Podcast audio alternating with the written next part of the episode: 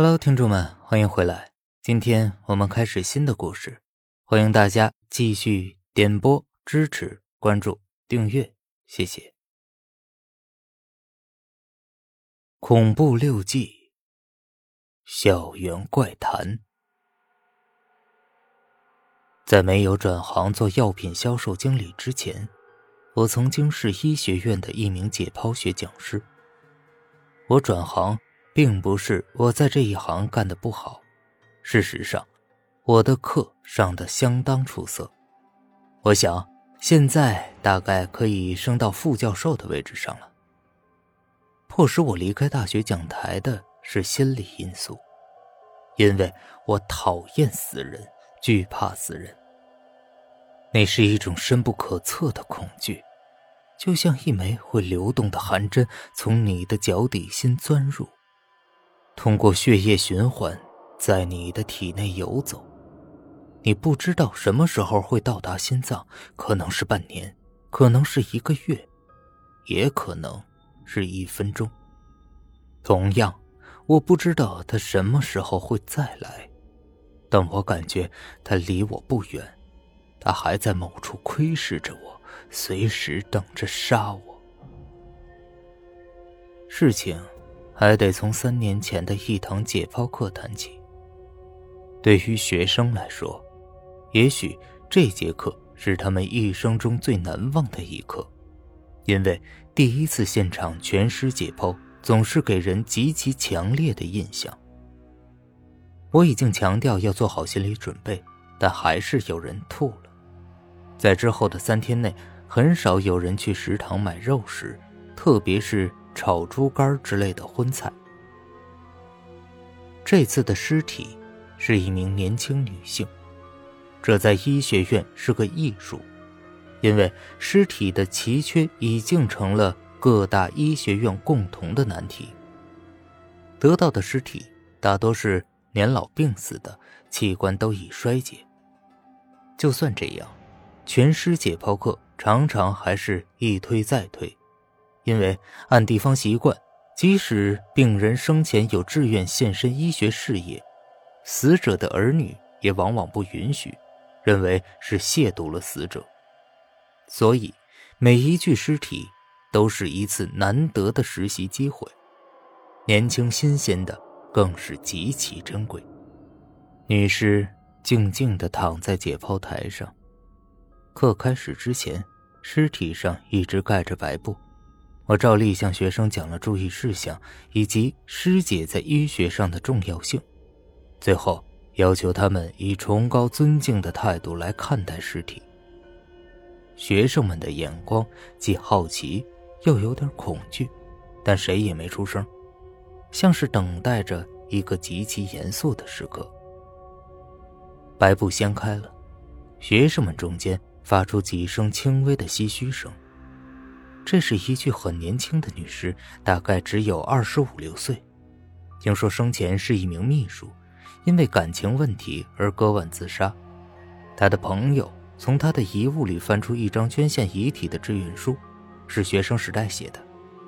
年轻人一般很少会考虑这类事情。她为什么会有这种志愿？也许，永远是个谜。她并不是一个很美丽的女人，眼眶有点下陷，可能在她生前的一段时间承受了很大的压力。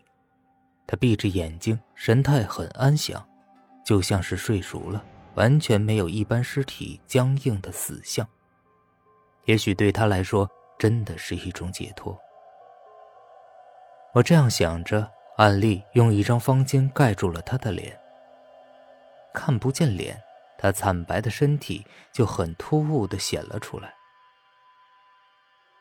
现在开始吧，我说道，示意学生们把注意力集中到解剖示范台上来。四周鸦雀无声，我从盘中取出解剖刀，抵在他的咽喉上。白色的塑胶手套跟女尸的肤色相应，白的令人窒息。他的尸体仍然有点柔软，皮肤保持着弹性，这感觉跟我以往接触的尸体很不同。不知怎的，我的解剖刀竟迟迟没有滑下去，甚至心中浮现出一个可怕的念头：也许他还没死。但很快，我就为我的想法感到可笑。可能是这个女孩死的太可惜，所以我才有这种错觉。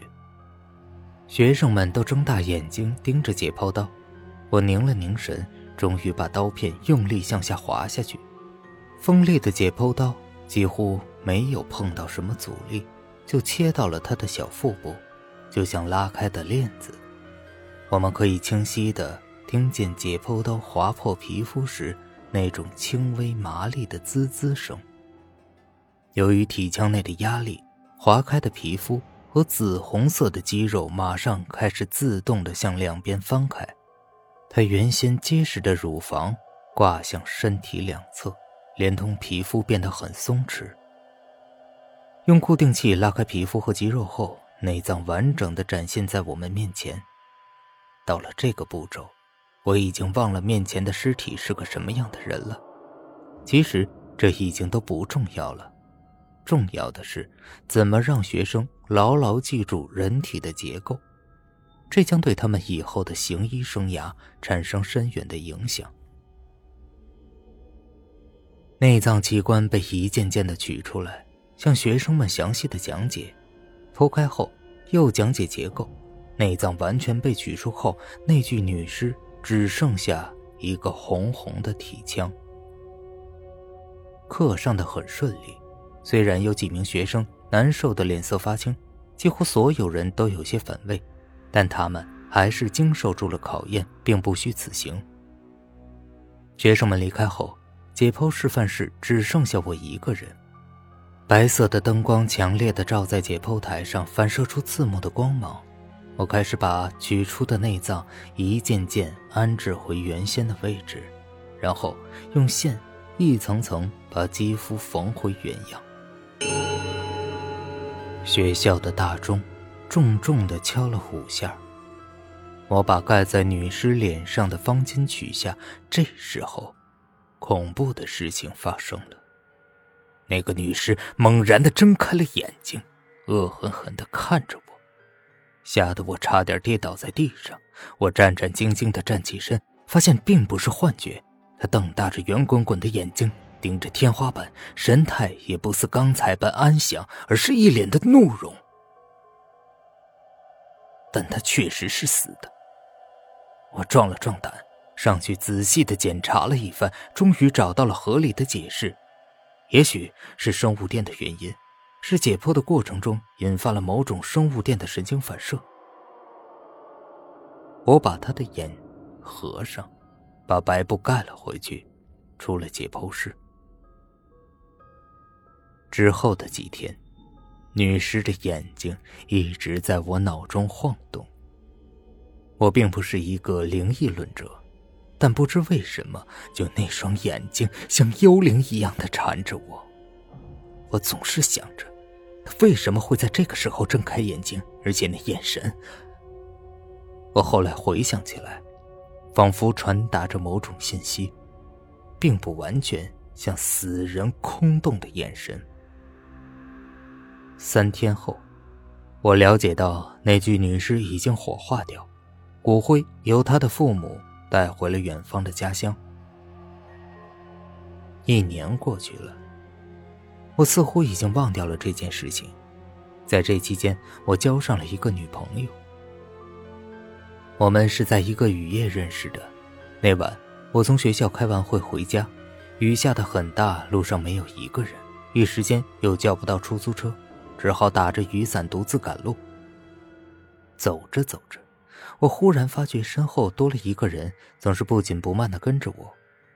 我心里有些紧张，要是这时候遇到抢劫犯就惨了，便故意加快了脚步。那个人也加快脚步，仍然跟在我身后四五米的距离。这样走了很长的一段路，我终于忍耐不住，回过身来看个究竟。可结果出乎预料，原来。跟着我的，竟是一个穿着黄雨衣的纤秀女孩。本集播讲完毕，感谢您的收听。